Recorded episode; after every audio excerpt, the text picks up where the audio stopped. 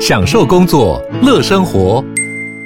就算不在办公室，也能从容应对线上会议。HP Dragonfly 透过专业的 HP Presence 设计，内建降噪及会议快速键，搭配清晰的 Bang & Olufsen 音效，增强音讯及视讯功能。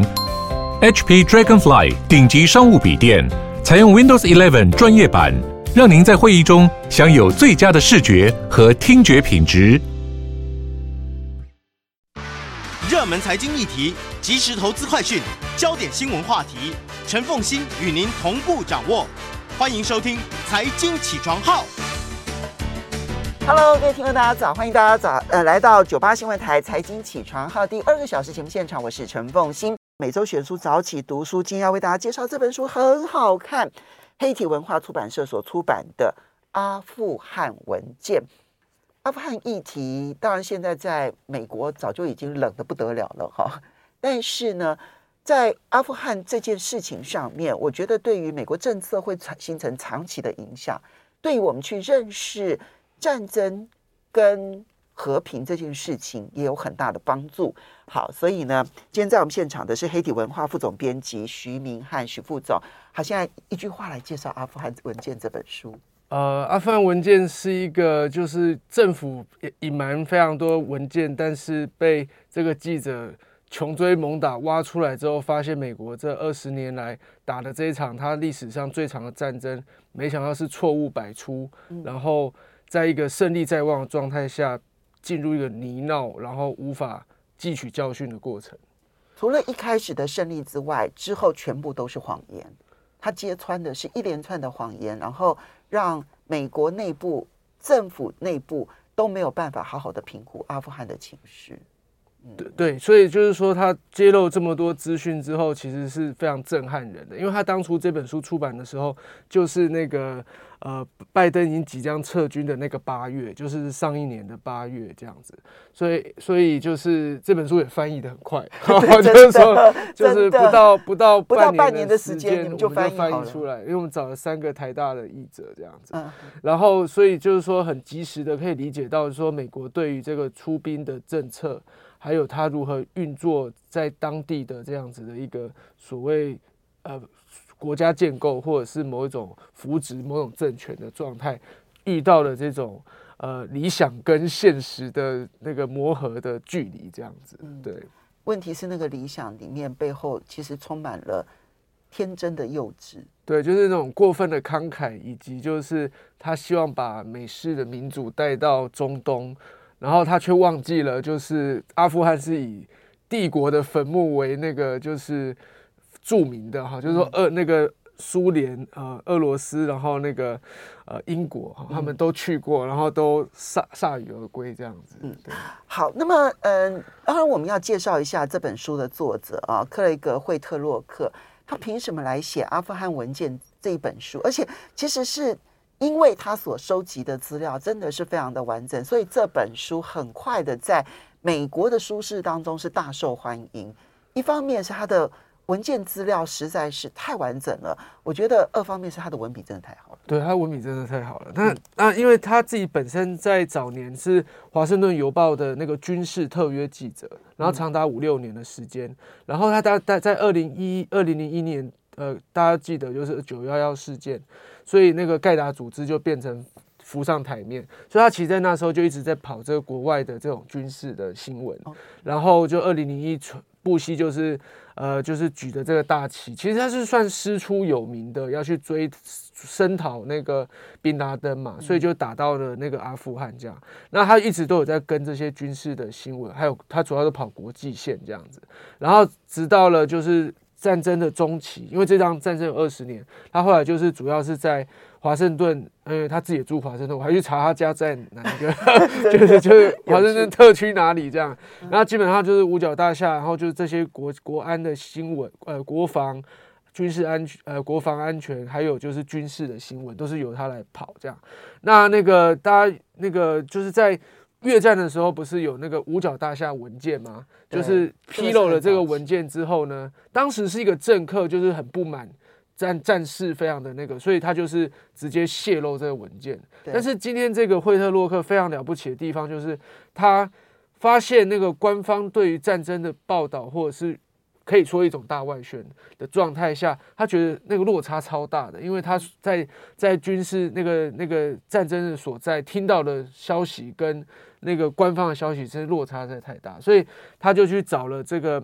找了就就查到说，二零零八年开始他们有一个就是访问一千多位的那个呃就是阿富汗的。组织里面的士官兵弟兄跟当地的官员，还有一些基层的甚至老百姓这样，嗯、所以这个文件呢叫做汲取教训。Lesson。对，呃，他是 lesson learned。Uh, lesson learned。就是他仿佛就是这教训已经可以可以可以被记住了这样子，嗯、但是实际上汲取教训是否汲取，我们等一下可以聊这样。嗯、那那那所以就是他他就发现这个文件之后，他想要去取得就无法取得，所以他就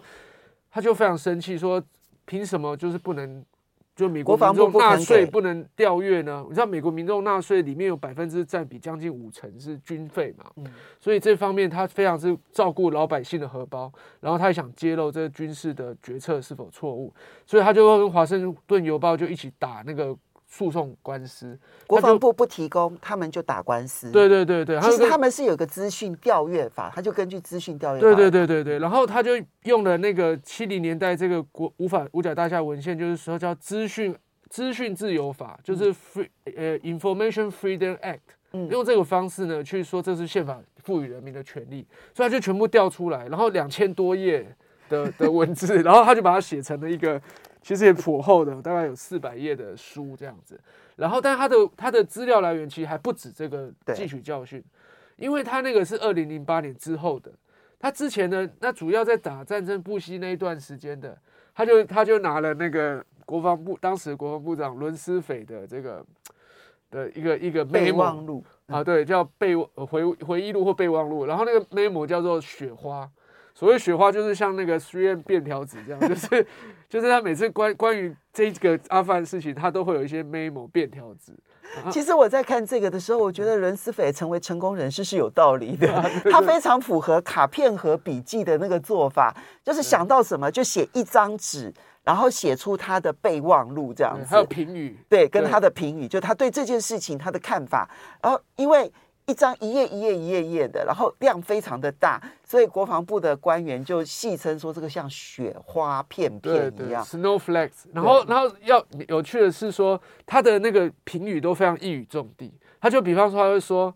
其实我还是搞不懂阿富汗我们的敌人到底是谁。对对，就是他就是用一种很很歇后语或者是潜台词的方式在，在在在面对这个呃地方各个行政单位。送上来的报告，然后他就会加以去去审视它。但实际上，因为雪花很诚实，很诚实，就是是伦斯斐诚实面对他自己的感受，跟他对外的发言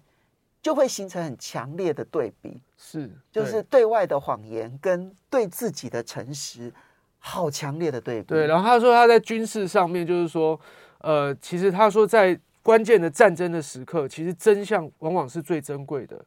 包括情报嘛，所以他说必须用一些谎言来护卫他，好会说话。他其实是学那个那个英国那个丘吉尔的 memo 去去写的，这样子就是说，所以说伦斯斐他是一个摔跤选手，你知道他的大学是普林斯顿大学的，所以他面对记者他都很会闪躲，很会逃脱这样子。所以所以就是我看伦斯斐的那些 memo 我都觉得都会会心一笑。然后重点是惠特洛克真的好会写，他会。穿插比对，就是这个国防部长，还有他找到的这个资料，这个文件，然后再加上呢，因为这整个战事已经长达二十年，他完全知道这整个过程是如何推进的。所以这本书好看的是说，他除了会每一年每一年 step by step 就进去跟你讲这个战事，但我原本在在编这本书的时候，我还是稍微的有点担心，说会不会。都是在讲流于流水账，对流水账，然后战事推进。其实某个程度上，我们在看乌克兰战争的时候，就有一点说啊，现在战线推到哪里？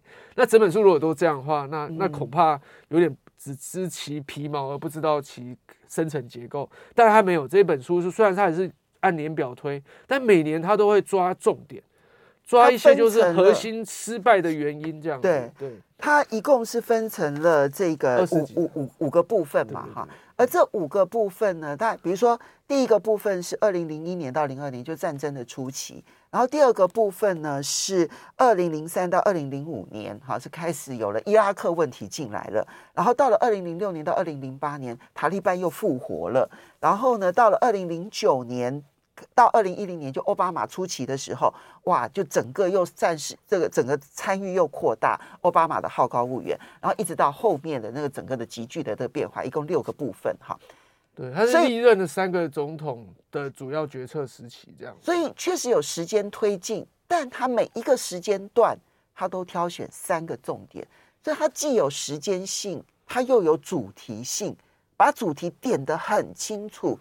就会让我们很清楚的知道这二十年的阿富汗，美国到底犯了多少的错误，而他真的能够汲取教训吗？我们休息一下，马上回来节目现场。欢迎大家回到九八新闻台财经起床号节目现场，我是陈凤欣。在我们现场的是黑体文化副总编辑徐明翰，为大家介绍这本书。哇，真好好看，就像看一呃一页一页的电视剧一样，这样子，嗯、然后去推进，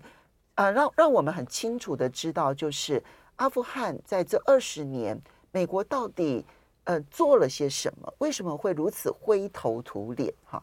那么，嗯，这本书我们刚刚提到了，就是作者他自己长期的就在跑军事新闻，所以他对阿富汗的所有的一切，本来就是相对于一般人了解非常多，对，了若指掌。然后，而且就是说，因为他二十年他都看在眼里嘛，对，所以我看他这书，我会觉得每次读都觉得我就是说，边读他就会跳一些场景，所以有点电影感。然后二来是说，对，二来是说，因为他二十年都看在眼里，所以他动不动就会说。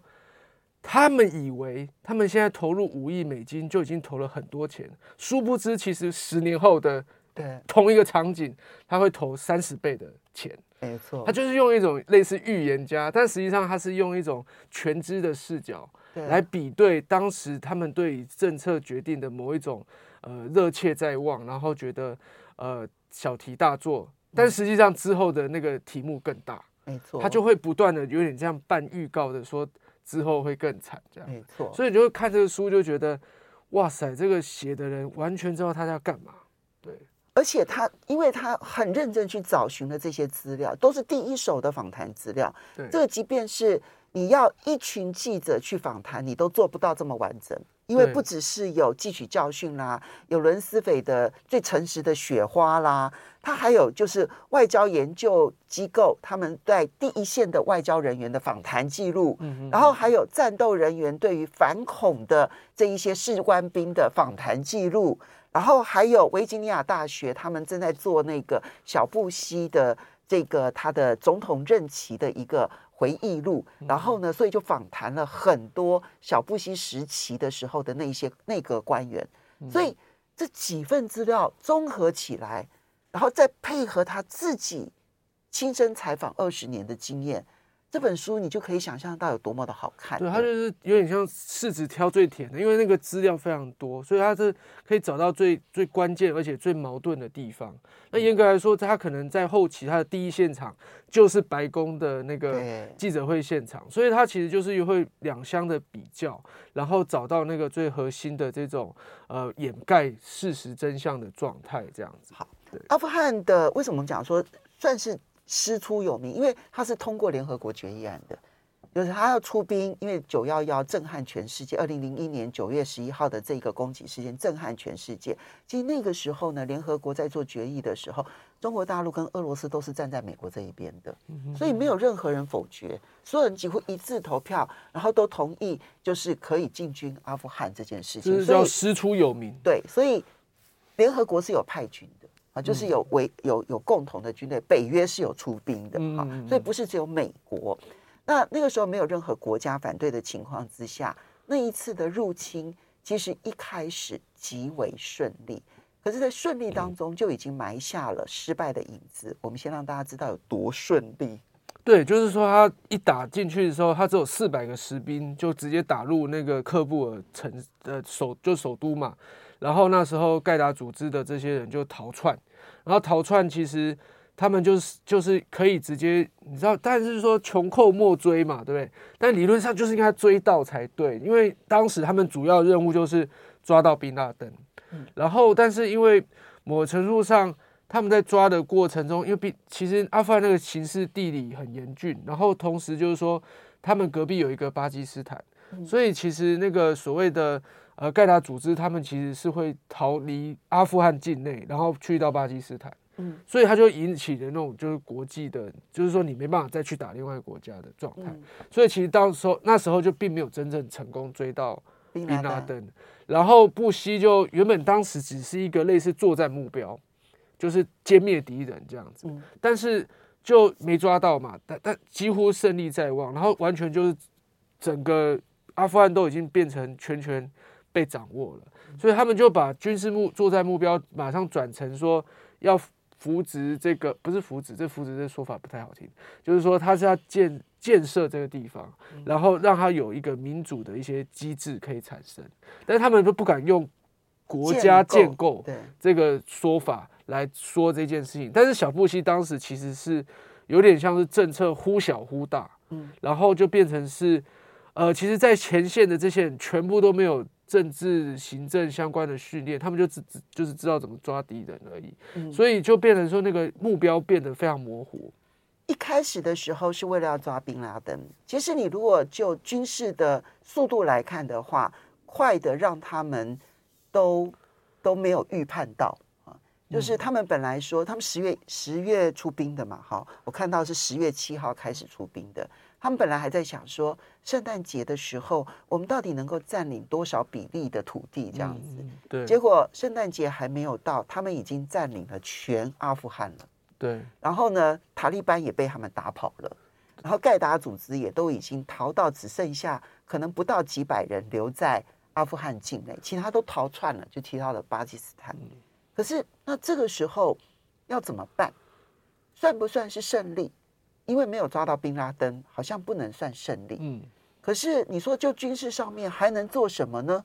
已经没有事情可以做啦，因为整个土地都已经被你占领了，你还能够做什么呢？所以在这个时候才开始有了，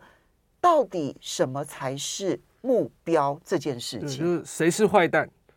或者是说，谁是坏蛋？我们要在这里干什么？这样子。那关于坏蛋这件事情，其实就是说，他们其实对当地的认识相对不足，就是因为就面目都是很类似哈。然后，然后就变成说，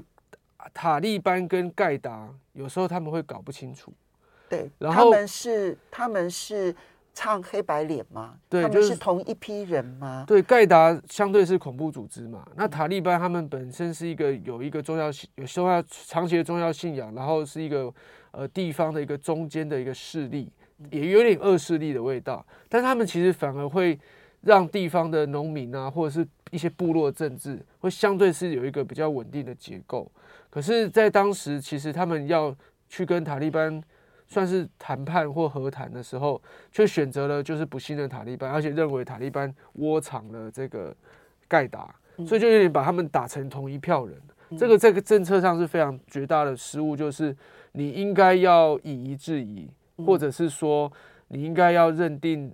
阿富汗本地的主要势力这件事情是应该要去协商的。可是，在布希当时就是非常生性多疑。那反而是后来的奥巴马稍微比较好这样子，那所以就是这个这个这个里面历任的这三个总统，他们其实行事作风都还蛮不一样的，所以所以就对于这个敌人的判断哈，就非常的模糊。所以像伦斯斐就会说，我不知道坏的呃我们的敌人在哪里。他的他的那一个备忘录是在战争已经发生了两年之后，他写下说谁才是坏蛋。对，然后，然后妙的是说，其实对当地的士兵来说，他也不知道坏蛋是谁，因为不，当然不能说什么他们都穿的一样，所以分不清楚。主要是因为，就是呃，其实他们拥有枪械的那个比例是高的。然后当时其实，即便是一般的农民，他们可能都有枪，然后并且他们在上上个世纪就面对过俄罗斯。英国各式各样的侵略，所以他们对那种所谓老外面孔都是不带好意，就是说你你来干什么这样子。所以即便是号称美国是来帮你扶植或建设的，可是他们还是觉得你就是敌人。对，所以其实有时候美国军队过去了之后，还会有人在旁边问说：“怎么苏联人又来了？”嘿，对 对，所以就是说，其实对于那个对于阿兵哥来说，他现在开枪对。对打的那个人到底是一个平民还是盖达还是塔利班，分不清楚。嗯，对。然后这个这个其实很很很传神哈。然后地方的那个可以说刁民性格是很重的。但是但是本质上我们来看阿富汗，其实它就是一个部落政治的文化。所以有有趣的这书里还是很有趣的地方，就比方说他们就要建设警察制度嘛。对。然后然后那个里面几乎绝大多数的人都说警察是什么？可以吃吗？哈，就是说，他就变成说，是完全不清楚的。然后，比方他们帮帮他盖那个房子，然后盖那很美轮美奂的行政大楼，可是里面的那个所谓地方官员可以去进驻的时候，他连他这手把怎么开他都不知道，他没办法进去，因为他没有看过那个门把，不知道怎么去开那个门把。对，就所以就是，然后那个惠特洛克就说，这这个画面其实就严格了严格来说就说明了一切。就是美国某个程度上很好心，然后去建设了这样子里里扣扣的东西，但是某个程度上他并没有对地方文化了解，然后同时他也没有做这种教育的动作，然后比方说他们要扫除毒品的时候，就会呃挖沟渠的时候，他们就去征，就给一笔钱，说大家来挖这样，就你知道，就这导致当地的教育体系崩毁，为什么？因为当地的老师的薪水都很低嘛，嗯、就听到挖沟渠赚比较多，全部去跑去挖，那老师也不当了，就老师就挖沟渠，因为赚更多。对对对，然后这本书里面很多阿富汗这种民心向背的状态，就是那个毒枭叫你去种罂粟，赚的比较多，他就不参加那个反因素的行列，就基本上没有什么太多那种个人的信念跟认同，就是以钱为至上。所以为什么阿富汗政府就主政府的官员也都以贪腐闻名。好，其实这里面呢，都充满了美国对于阿富汗的不认识，而且是一丁点都不认识。从一开始的时候，分不清塔利班跟盖达组织，他们都是共同有严格纪律的宗教团体，但是盖达是以推翻美国或者推翻所有的外来外来的这一些嗯宗教文化为主的恐怖组织。但是塔利班不是，塔利班因为严格纪律，所以事实上阿富汗人民觉得他们是清廉的啊。嗯，那因为他们因为他们受宗教的约束非常的大，嗯，那相对于其他的军阀的贪腐来讲，他们还觉得塔利班比较可信，因为有法治可言，有宗教法律。尽管我们从外面看觉得对女性很不尊重，是，可是他们会觉得他们都严格纪律。然后外面的人说塔利班是靠鸦片，然后来取得财源。但事实上，你在里面，很多人大家都知道说，在里面所有访问的人都知道说是军阀在种鸦片。嗯，相反的，塔利班是下令不可以种植鸦片，因为违反了这个伊斯兰的教义。而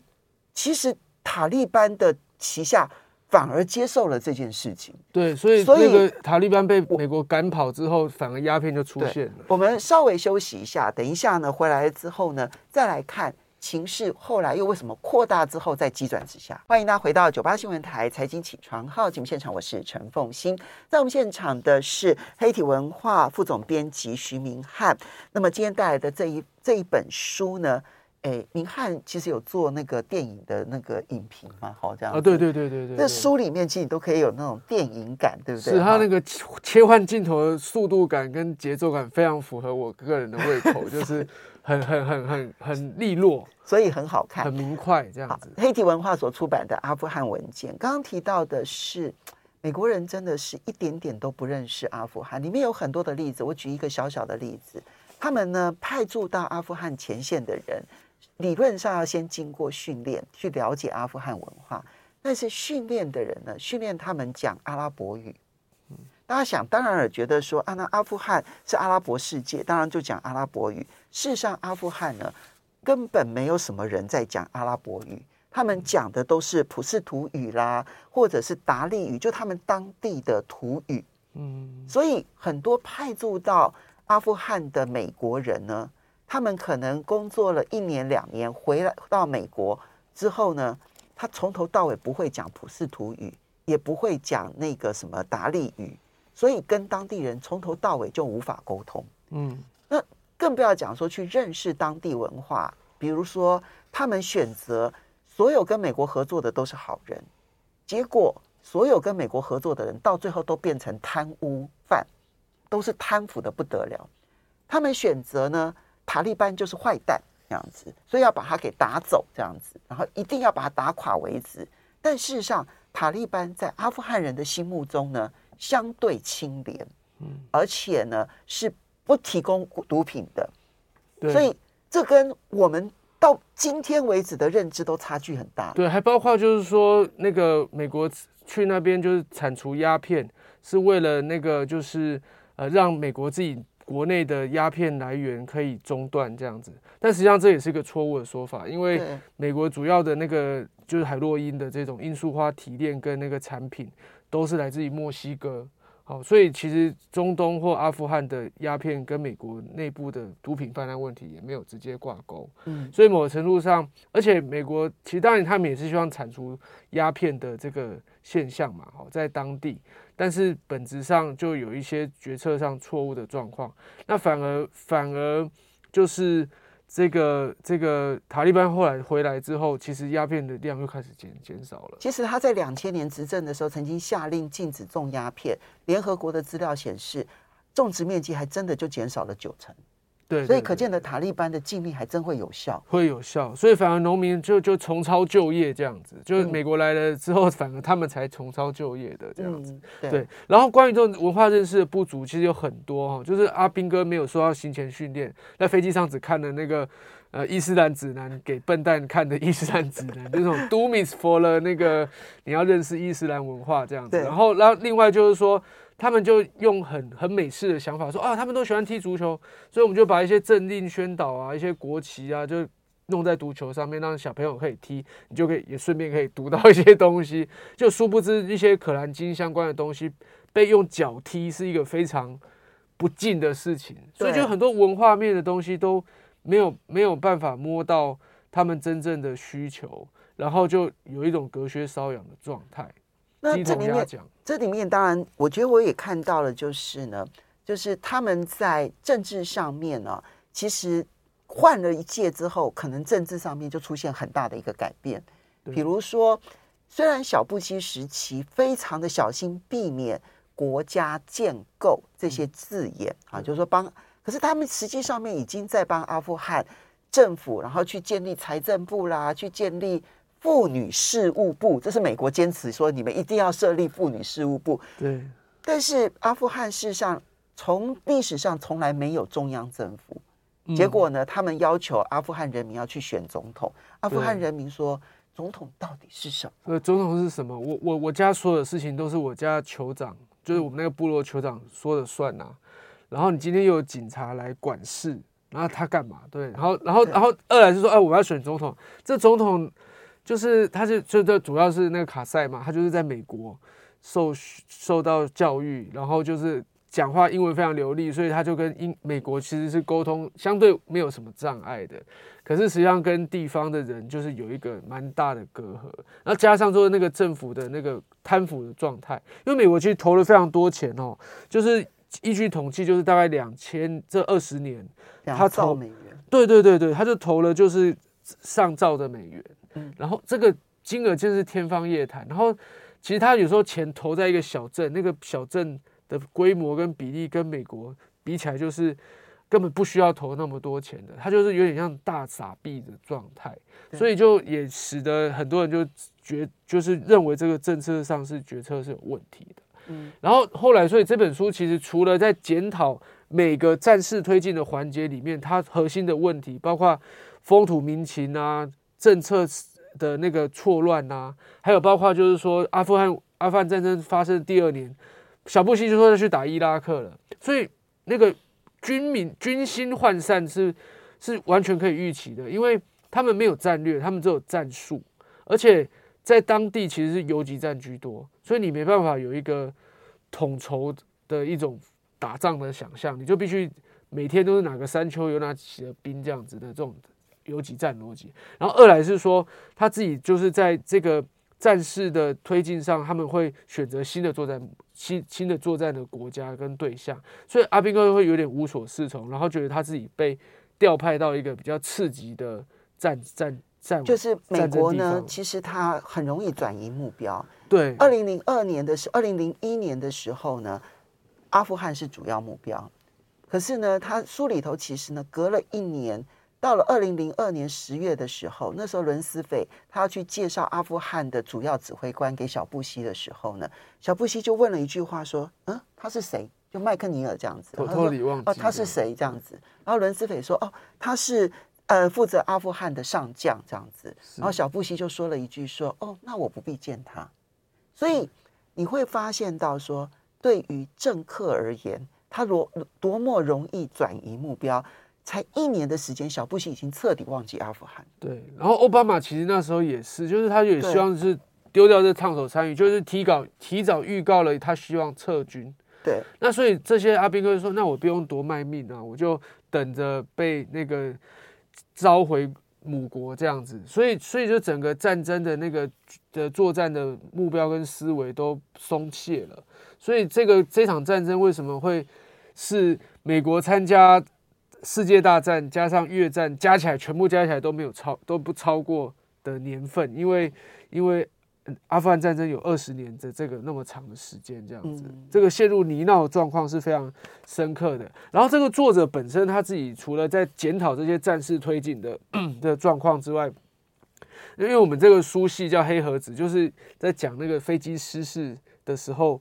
呃，到底这个飞机出了什么问题？那这本书其实就很像是这样，就是他。他在每一个年的环节里面都讲到他们核心的决策错误，这样，但是包括很多的谎言跟宣传。对，然后但是就背后到底为什么会有这种决策的失当？其实这个作者我觉得他有一种很强的两个目标，一个就是说，因为他长期跑军事线嘛，所以他其实爱护美国士官兵弟兄的福祉这件事情是很强烈的，所以他认为政客这种呃这种这种目标不明确会导致。作战现场的这种进退失据，他是觉得非常不公平的。然后加上这个是人员的伤亡，呃，九幺幺事件的时候，两千多个人从那个世贸掉下来嘛，呃，就是说被被被炸被炸，就是被死活活死于九幺幺，死于九幺幺。但是呢，呃，你看整个二十年，美国大兵有两千四百个人的伤亡，所以其实这 totally 其实也是一个很。很不好看的数字，对，然后也让人觉得很惆怅，所以，所以就是这这个作者他本身其实对于这个是政策失误的决策很的失当哦，是批判甚深的。但是某方也是爱之深责之切，那他反过来他就会检讨说，那这个国家安全这个问题，它都是一个 under table 的运作，它它往往跟那个政治的这个行政的政令宣导，还有媒体的宣传。它你内部的落差是民意兼不监督不到的。他我觉得他当然其实是想要揭开谎言。那对我们来说呢，阿富汗的这个事件会影响到美国是以后的很多的决策，这当然跟我们台湾息息相关。但是我觉得其实这里面呢，还有很多是我们要去认识美国政治跟美国政策的推动的一些状况。他们那么容易的。有用天真的方式去执行他们的政策，其实是很危险的一件事情。时间的关系，非常谢谢徐明翰带来的阿富汗文件，谢谢。